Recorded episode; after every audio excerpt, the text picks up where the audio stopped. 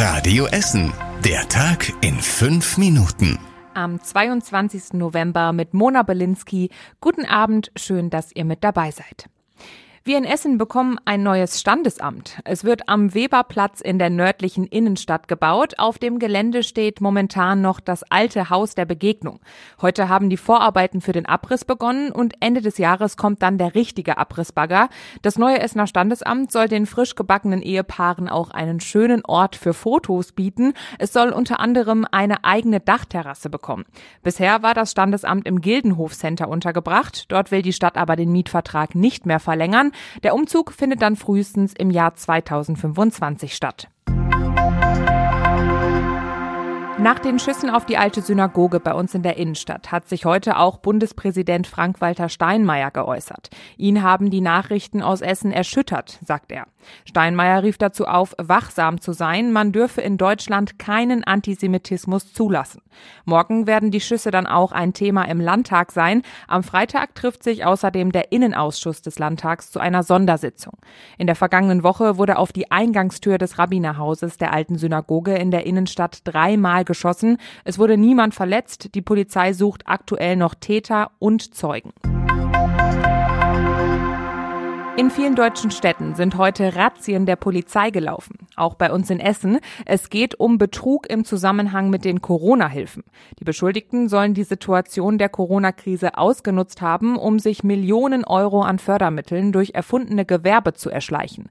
Bei uns wurde eine Wohnanschrift in Holsterhausen durchsucht. Insgesamt wurden vier Wohnungen in NRW durchsucht, unter anderem noch in Wuppertal oder in Neppetal. Dabei wurden Datenträger beschlagnahmt, die jetzt ausgewertet werden. Die Polizei in Essen hat eine positive Bilanz gezogen und zwar zur Spezialeinheit BAO Herkules. Das ist eine Einheit im Kampf gegen Kinderpornografie und die hat große Erfolge gefeiert. Ein Jahr nach der Gründung hat die Polizei durch neueste Technik und mehr Personal doppelt so viele Daten ausgewertet und sichergestellt.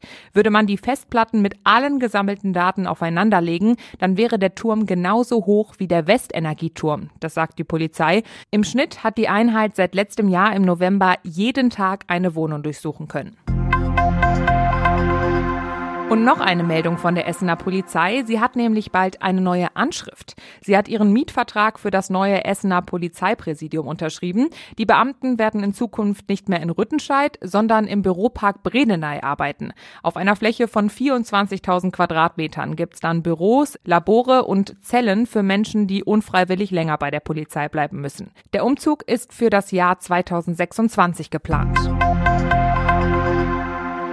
Wir haben gerade ein neues, ziemlich auffälliges Kunstwerk bei uns in der Stadt. Am Bredeneyer Kreuz steht die Skulptur Duett. Es ist ein Klavier mit zwei Menschen. Eine Frau in einem roten Abendkleid steht auf dem Klavier und ein Mann liegt darauf und schaut auf die Tasten.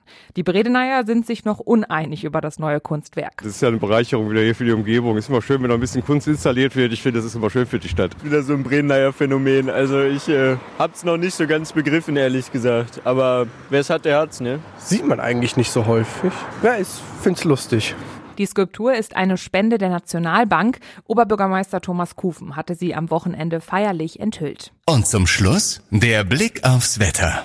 Heute Nacht gibt es vereinzelt Schauer bei uns und die Temperaturen sinken nur leicht auf 7 Grad. Morgen starten wir freundlich in den Tag. Zum Nachmittag kommen dann auch die Wolken und die können dann auch ein bisschen Regen mitbringen. Alles bei maximal 10 Grad morgen. Das war's mit den aktuellen Nachrichten von heute.